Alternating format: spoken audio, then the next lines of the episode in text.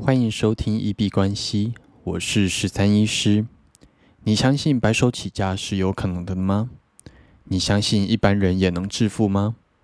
欢迎回到九十天赚一千万系列企划实进记录，在这里会分享每天的进度跟体悟。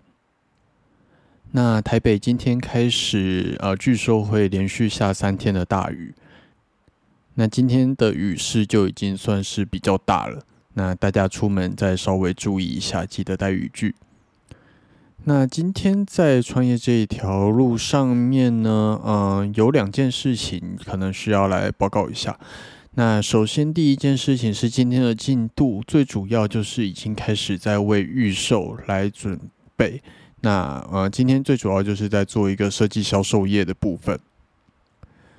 那应呃，要说是预售，还是应该讲试卖？对，那就是用这样子的试卖去测试这个市场到底对于这样子的呃疗愈服务到底有没有需求。那在试卖的环节里面，有一个蛮重要的重点，就是名单的来源。那其实呃有一些广告的途径是可以去做尝试。那嗯，比方说一些 FB 社团啊，或者是自己有在的一些 LINE 群组里面，都是可以去做投放的。那今天就是在犹豫说要做什么样子的形式去做这个试卖的这样子的投放。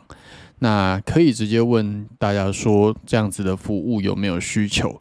然后就是想要的人直接做预约，那或者也可以做一个新销漏斗的，我们在术语上面叫做 lead magnet，就是呃名单磁铁。那可能就是用一些像电子书啊，或者是免费赠送的一些东西，或者是一些测验，然后有兴趣的人去索取完这些免费资源之后，他们就会留下他们的名字跟 email，那就是一个蛮好的名单。那今天就有在思考说，要直接做投放，还是来做一个 lead magnet 呃名单吸铁的部分。但是呃，其实，在后来想一想，如果能够吸引到名单来说的话，那不一定要二择一。那就是像呃有一些诶，现在大家蛮常讲到的一句话。就是小孩子在做选择。那如果这两个都是好方法了，然后你的资金也还在可以负担的范围来说的话，那你为什么要去二择一？那干脆就是两个都去做这样子。对，所以目前就是决定说，嗯，对，两个都会去试着投放看看。那第二件事情是，今天大家如果有在追踪 Instagram 跟就是 Twitter 的部分的话。会发现今天的资金量提掉蛮多的，从昨天还有八万八掉到今天忽然就只剩下六万九。那原因是因为今天付房租啦，对，就是在台北会有比较大额的支出，大概就是住的这个部分。那九十天挑战当然是连自己的生活需求，然后食衣住行这些本来就。会就是也算进去，所以如果大家今天看到资金掉比较多，在这里稍微解释一下原因。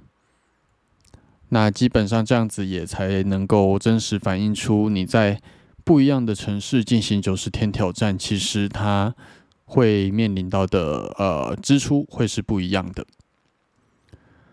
那昨天在听古埃的时候呢？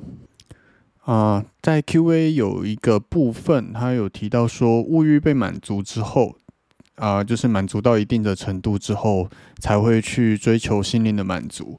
那这个就是马斯洛的生存需求理论啦。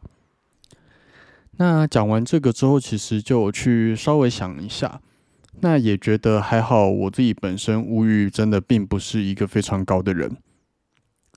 那甚至车子的部分也会觉得，嗯，喜欢的敞篷车有开过，其实好像也就满足了。那就像前几集节目有提到的，我们的支出的部分这样子统计下来，扣掉今天比较大笔的花费，其实一天大概就是落在两三餐三百块左右的一个支出而已。那相对来说，你的物欲如果被满足的门槛越低，你就能够越早来追求心灵上的满足。那你心灵上的满足，如果从十分追求到三十分，那其实对于你整个生活的快乐度，应该就已经会提升蛮多的。那我自己刚好又是在做心灵疗愈这一块的服务，所以可能在心灵满足这个部分，对于我来说要提升，相对来说是容易的。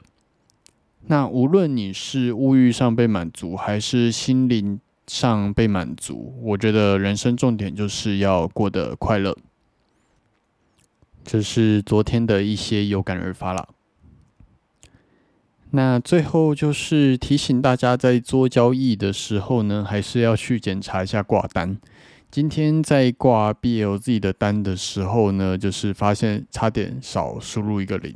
那其实，假如说是以挂单进场或者是做止损来说，这样子就真的会亏蛮大的。因为我要挂的价格是零点零九，呃，零点零九九七多，然后但是因为它在小数点后面还有一个零，那如果挂错的话，会直接变成挂零点九多。那现在的价格怎么样子的话，它大概都会直接买进。